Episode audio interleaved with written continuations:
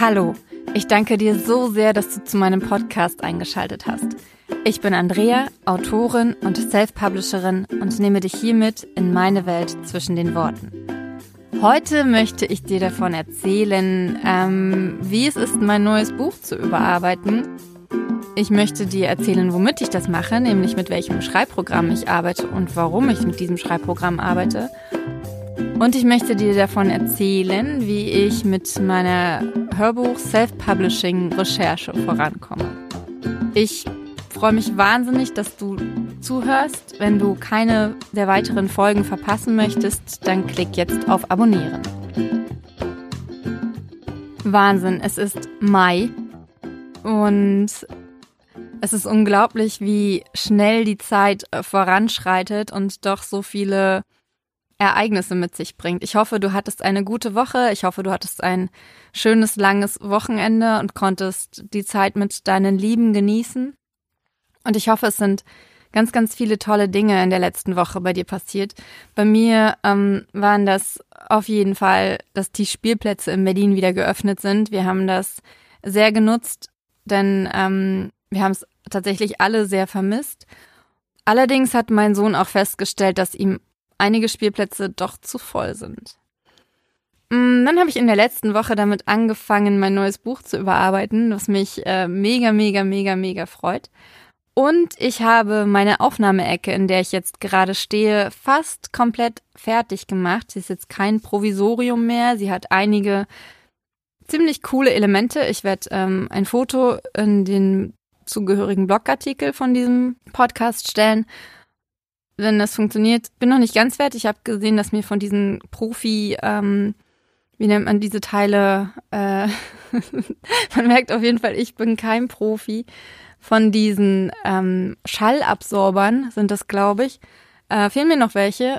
Und ähm, aber so ist es auf jeden Fall schon mal viel cooler. Bisher hatte ich zu meiner Linken ähm, so ganz große Fotokartons stehen, also so ähm, Fotohintergründe, die sind ja für Studioaufnahmen auf so 2,72 Meter Rollen.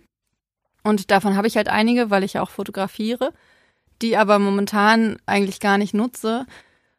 Und die stehen zu meiner Linken und das sieht halt ziemlich scheiße aus. Das ist halt dieser typische braune Pack, Pack, Packkarton. Und ähm, ja, zu meiner Rechten ähm, stehen Regale mit äh, Kinderbüchern auf der anderen Seite drin. Aber jetzt äh, sieht das zumindest schon mal halbwegs professionell aus und es fühlt sich auch schon ziemlich cool an, jetzt hier zu stehen. Das Einzige, was mir noch fehlt, ist ein Licht, aber ich hatte jetzt keine äh, Steckdose mehr frei.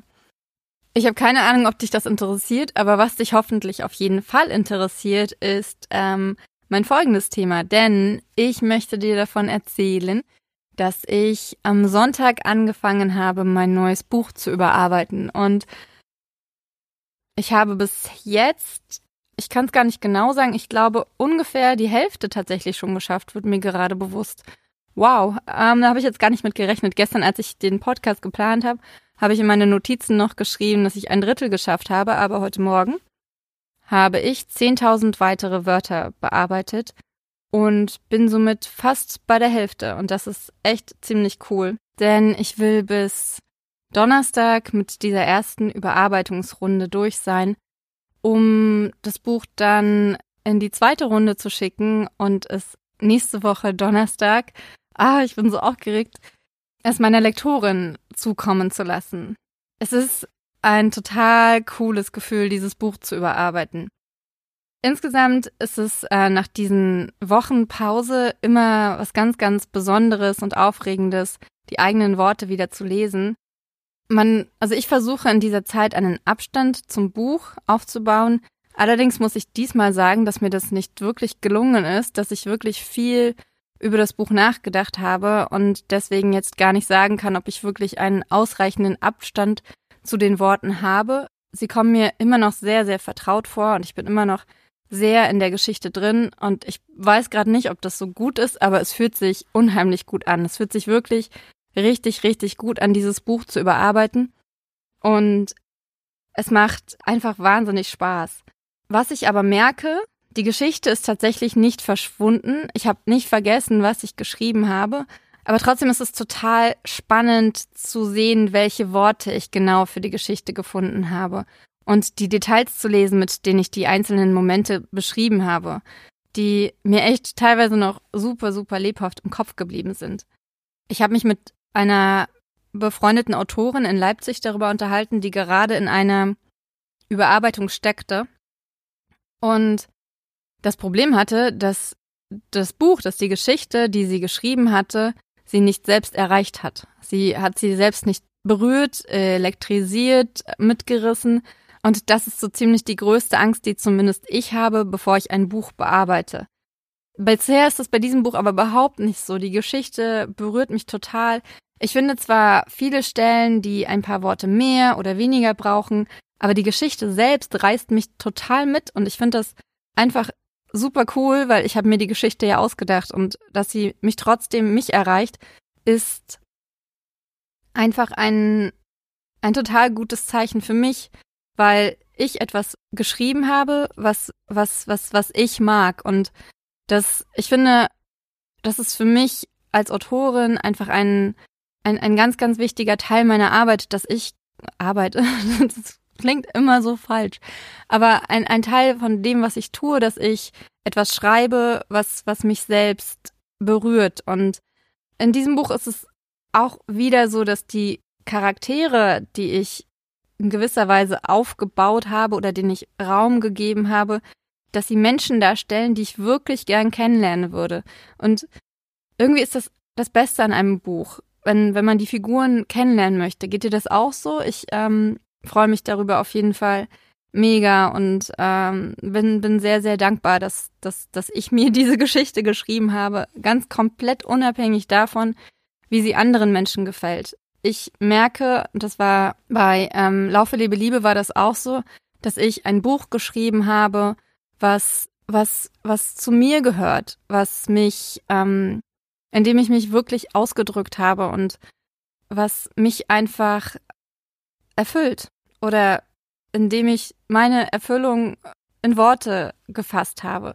Ich habe keine Ahnung, ob du verstehst, was ich meine, aber es ist ein unfassbar cooles Gefühl, dieses ähm, sein eigenes Werk mit diesen Augen zu sehen und deswegen bei seinem eigenen Werk zu tun. Ich finde, das hat nichts mit Arroganz oder Selbstüberschätzung oder irgendwas zu tun, sondern einfach, ich merke, dass ich etwas geschrieben habe, was aus mir herauskam. Ich habe nicht ein Buch geschrieben, weil ich hoffe, dass es jemand anderem gefallen könnte. Natürlich hoffe ich das, aber das, ich habe nicht ein Buch geschrieben, um jemand anderem damit zu gefallen, sondern ich habe ein Buch geschrieben, was aus mir herauskam und das äh, spüre ich beim Lesen und das ist einfach ein total schönes Gefühl. Jetzt geht es vor allem noch darum, zu gucken, ob das Buch auch tatsächlich so funktioniert, also ob die einzelnen Handlungsstränge ineinander fließen, ob die Charaktere sich auf eine authentische Art und Weise entwickeln, ob es ähm, zu viele Stolpersteine gibt oder zu wenige. Und natürlich ähm, lasse ich auch die Recherche mit einfließen, die aber jetzt erst richtig Fahrt aufnimmt. Also ich stelle jetzt Fragen an, an Leute, an Experten, an Leute, die sich mit den Themen auskennen, über die ich geschrieben habe oder über die Orte. Ich habe gerade ein, eine Lesung von Lovely Books auf YouTube mit Sebastian Fitzek geguckt und da sagt er, dass er das auch so macht. Und das fand ich total spannend, dass er zwar vorher recherchiert, ja, aber einen Großteil der Recherche erst während der Überarbeitung oder dem Schreiben an sich ähm, führt, dann, wenn die Fragen auftauchen. Weil ansonsten die Recherche oft so viel Wissen anhäuft, dass man in dieses, ähm, da gibt es ein Wort für eine Information Dump oder so heißt das, dass man den Leser mit ganz, ganz vielen Informationen ja fast erschlägt, die aber mit der Story an sich gar nichts zu tun haben. Und ähm, ich mache das eigentlich, also ich mache das einfach so, weil ich vorher nicht wirklich große Lust habe, extrem viel zu recherchieren, es sei denn, es sind Themen, die ähm, einfach relevant sind oder sehr relevant sind, ohne die ich das Buch nicht aufbauen könnte. Ja, ich, ich merke einfach, dass ich halt erst nach dem eigentlichen Schreiben recherchiere und dann die Lücken fülle mit dem Wissen, das ich durch Gespräche und Bücher und Internetartikel anhäufe, während ich diese Informationen wirklich brauche. Und das funktioniert für mich richtig, richtig gut. Die meisten Recherchesachen kommen aber erst in der nächsten Überarbeitung richtig mit rein. Jetzt geht es vor allem darum, die Geschichte als Ganzes zu lesen und zu spüren und zu entscheiden, ob sich ihr Verlauf für mich schlüssig anfühlt. Diesmal mache ich es ein bisschen anders als bei meinen letzten Büchern. Bisher habe ich immer das komplette Manuskript ausgedruckt und äh, dann bin einmal alles durchgegangen, habe alles gelesen, habe mir Notizen an den Rand gemacht und habe dann diese Notizen in die digitale Datei eingepflegt. Das ist unfassbar aufwendig, abgesehen davon, dass es äh, für die Umwelt einfach nicht gut ist, 400 äh, Seiten auszudrucken. Beziehungsweise ich habe es natürlich beidseitig bedruckt, aber trotzdem. Und es ist aber einfach doppelte Arbeit. Ich kann die Dinge nicht sofort ändern, wenn ich äh, das so mache. Und es, es entfallen mir Ideen, konkrete Ideen, wie ich etwas umschreiben möchte. Und ich finde es sehr angenehm, das auf diese Weise zu machen. Es erhöht natürlich wieder meine digitale Bildschirm, also meine Bildschirmzeit. Aber ich glaube, insgesamt ist es viel effizienter, es so zu machen. Allerdings fehlt es mir tatsächlich, mit dem Stift Notizen auf dem Papier zu machen. Ich denke, ich werde in einem späteren Schritt vielleicht doch darauf zurückgreifen, zumindest einzelne Szenen oder so auszudrucken, aber vielleicht auch nicht. Vielleicht lasse ich es auch einfach diesmal papierfrei ablaufen, denn das nächste Lesen wird auf meinem E-Reader passieren. Da kann ich auch ganz gut Notizen machen. Da habe ich in den letzten Wochen und Monaten, fast schon Jahren, wie krass, ziemlich viele Erfahrungen beim Selbsttestlesen von anderen Büchern gemacht. Und man kann halt Fehler ganz gut markieren, was ein bisschen nervt, ist Notizen zu machen. Aber deswegen mache ich das auch erst im zweiten Durchlauf, denn dann gibt es hoffentlich nicht mehr allzu viel, zu, was mich äh, tatsächlich dazu veranlasst, zu sagen, oh nein, das geht so gar nicht. Bin auf jeden Fall mega, mega, mega gespannt. Und dann nächste Woche geht's halt am Donnerstag ins Lektorat. Und es geht an die ersten Testleser. Das sind äh, meine Mama, eine liebe Autorenfreundin und zwei Leserinnen, die ähm, schon seit einer ganzen Weile dabei sind und deren ähm, Urteil ich sehr schätze. Und da bin ich natürlich mega, mega, mega gespannt und aufgeregt und freue mich aber auch darauf, dieses Buch. Ich kann nicht mal sagen endlich, weil es diesmal so schnell ging, aber dieses Buch in die, in die Welt zu bringen. Gut, die Geschichte, die ist natürlich schon sehr, sehr lange in meinem Kopf, aber Angefangen zu schreiben habe ich ja im März. Ist das richtig? Ich kann es mir irgendwie gar nicht so richtig vorstellen, aber ich glaube, es war tatsächlich im März und jetzt ist Mai und ich bin kurz vor der, kurz vorm Lektorat. Das ist unfassbar. Also ich bin mega, mega, mega, mega glücklich, wie es mit diesem Buch läuft. Ich könnte jetzt eine wunderschöne Überleitung zum nächsten Thema finden, indem ich dir erzähle, dass ich meine Überarbeitung mit dem Programm Scrivener mache, aber ich finde das blöd, auf diese Weise zwischen Themen überzuleiten. Und deswegen, ich hatte mal wieder eine Leserfrage. Die Leserfrage ist ziemlich alt und sie kommt relativ häufig. Kommt allerdings in der Regel von Leuten, die selbst schreiben. Ich finde sie aber trotzdem ziemlich wichtig, weil ich mich mit diesem Thema am Anfang meiner Schreiblaufbahn ähm, sehr intensiv beschäftigt habe. Und zwar ist die Frage, mit welchem Programm schreibst du? Ich glaube, dass wirklich die aller, allermeisten Autoren mit Word schreiben oder im Äquivalent von OpenOffice oder keine Ahnung, was es da alles gibt. Es gibt ja auch ganz, ganz, ganz rudimentäre und minimalistische Schreibprogramme wie IA Writer. Habe ich auch eine Weile mitgearbeitet. Da hat man quasi wie eine weiße Seite, schreibt einfach nur. Ist ziemlich praktisch, wenn man wirklich komplett ablenkungsfrei schreiben möchte. Ich habe mich dann aber relativ schnell dazu entschieden, mit Scrivener zu arbeiten. Scrivener ist eine Software, die aus UK kommt. Ich weiß gar nicht, ob direkt aus England, aber auf jeden Fall von der Insel.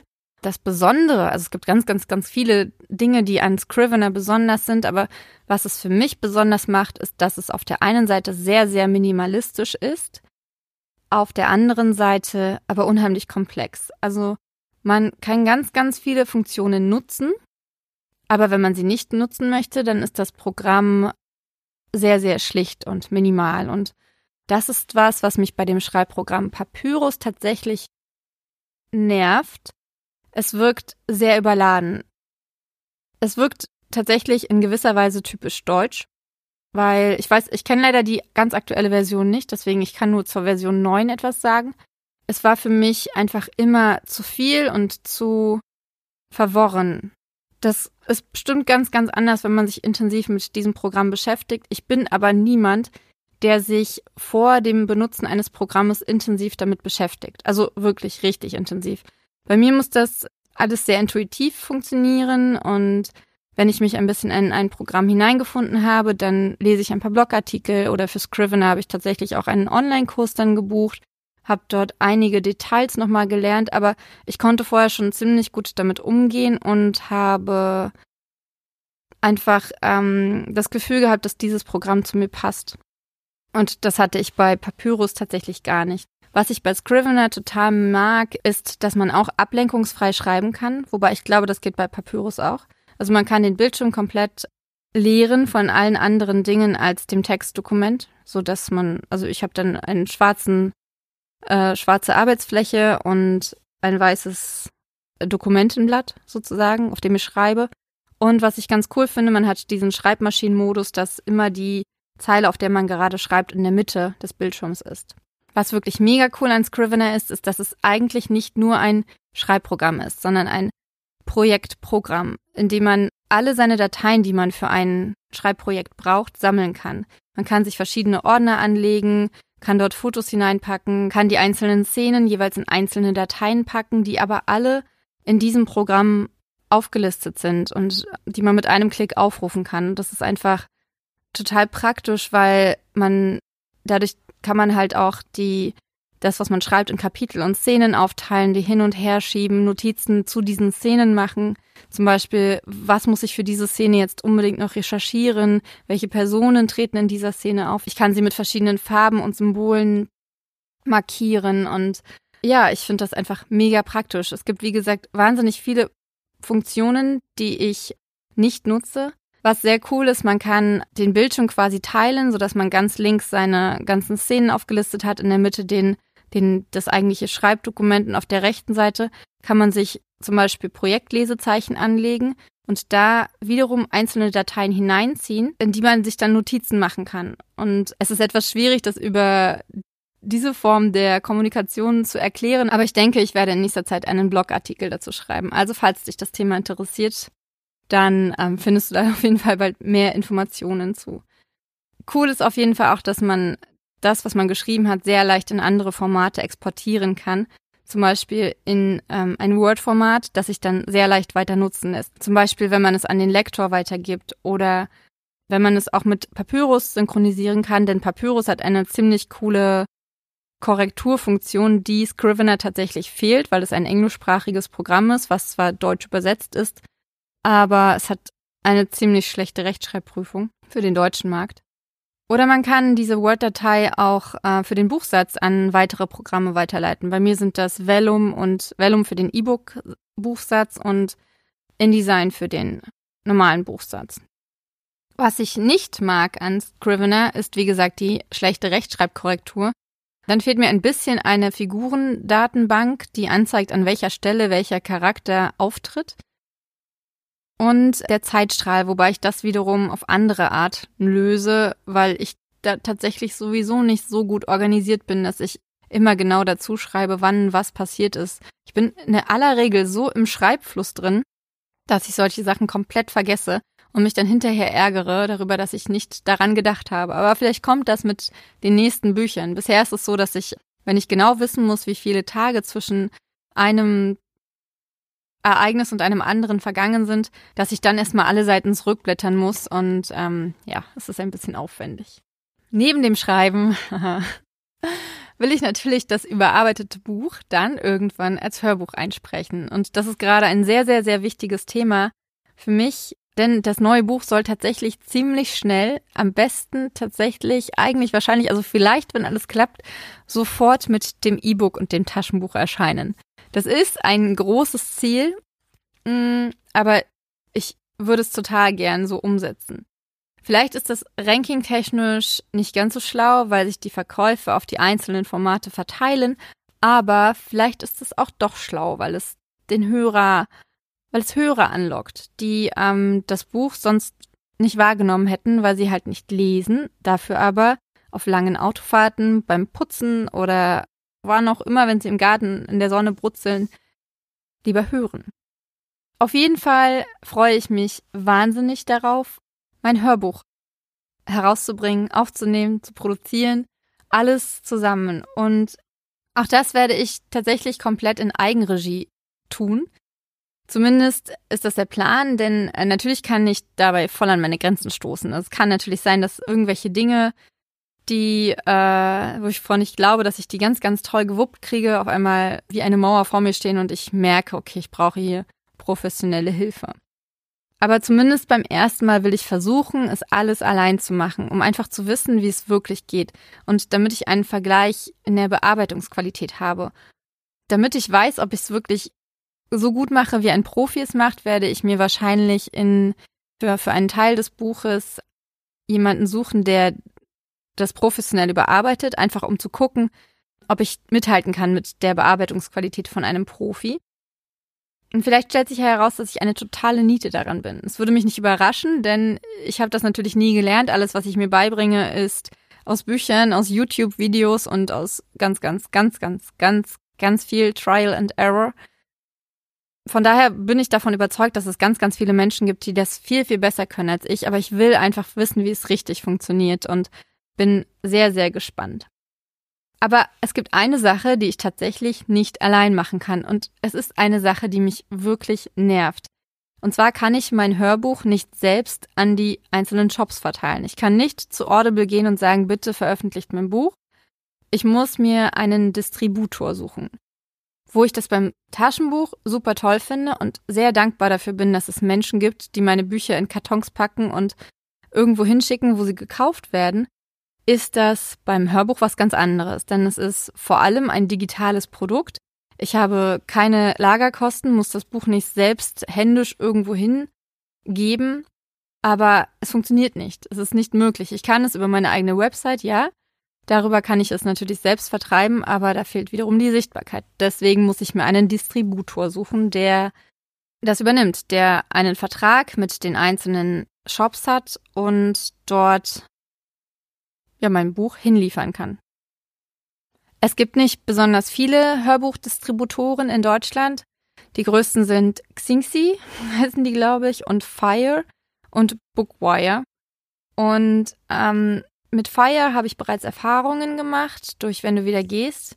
Und ich weiß, wie man da alles einstellt. Ich kann mir aber vorstellen, dass es noch deutlich komfortabler gibt, denn Fire ist vor allem auf die Musikbranche ausgerichtet Deswegen, ich möchte mich auf jeden Fall auch mit anderen Distributoren beschäftigen, was gar nicht so leicht ist. Das ist überhaupt eine Sache, die ich an dieser ganzen Hörbuchgeschichte nicht mag. Äh, diese Verdienstsachen sind komplett undurchsichtig.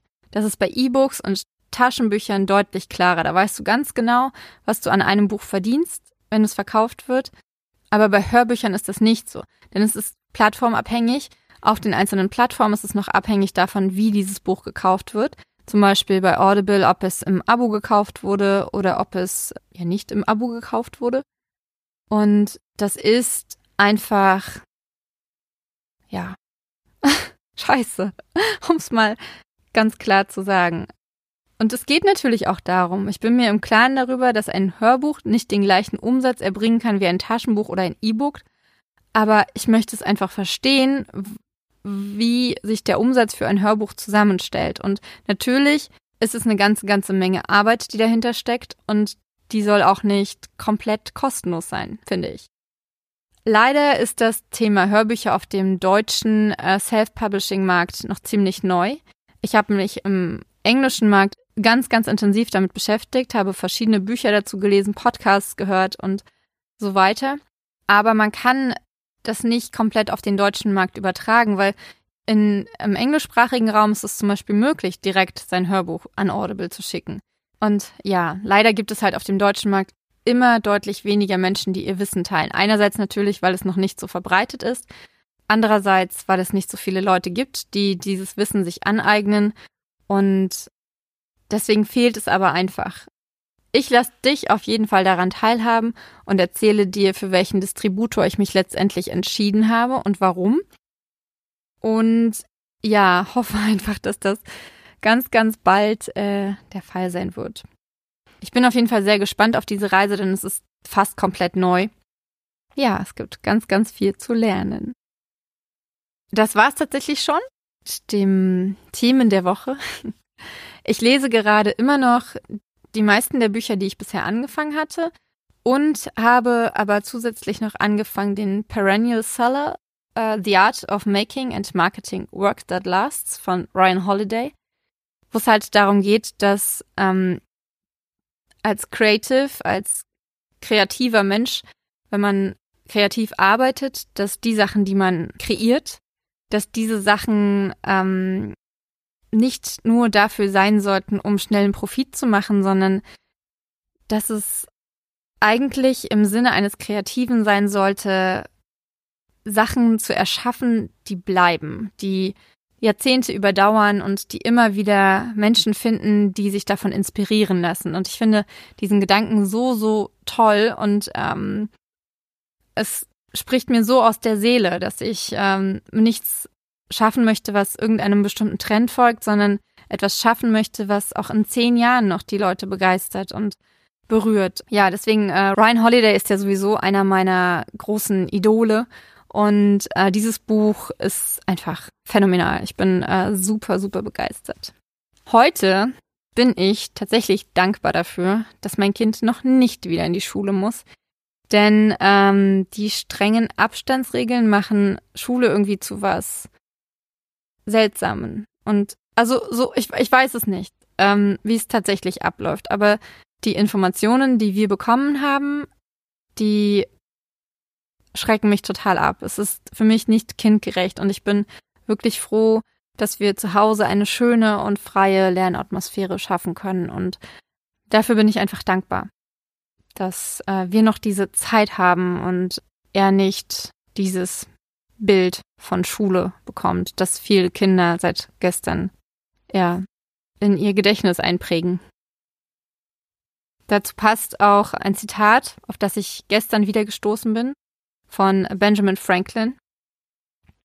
Wer die Freiheit aufgibt, um Sicherheit zu gewinnen, wird am Ende beides verlieren. Ja, wow, mich packt dieses Zitat, äh, mich hat es gestern, als ich es aufgeschrieben habe, so sehr gepackt, denn ich kenne es schon lange. Vor 20 Jahren stand es in meiner Sprüchesammlung, die ich viel, viel beflissener gepflegt habe als meine Mathehefter. Mm. Und jetzt gerade rührt es mich unfassbar stark, denn ähm, es passt so sehr in diese Zeit, obwohl Franklin es vor fast 300 Jahren gesagt hat. Aber ich will dazu gar nicht mehr sagen, denn ich weiß, dieses Thema ist extrem emotionsgeladen und ich bin jetzt gerade einfach dankbar, dass ich diese alte Weisheit wiedergefunden habe, dass ich sie mir ins Gedächtnis habe rufen können und dass ich sie auf diese Weise teilen kann, denn ich finde, es ist ein unfassbar wichtiger Satz. Ja, ich hoffe, du konntest irgendetwas aus der Folge für dich mitnehmen.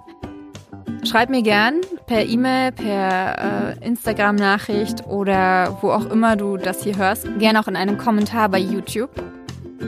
Ich freue mich wahnsinnig, dass du bis hierhin gehört hast.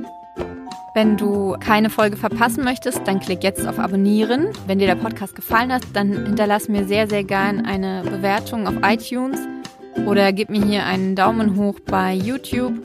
Ich danke dir sehr, dass du mich hörst und dass du mich liest. Wünsche dir eine wunder wunderschöne Woche. Mach's gut, deine Andrea.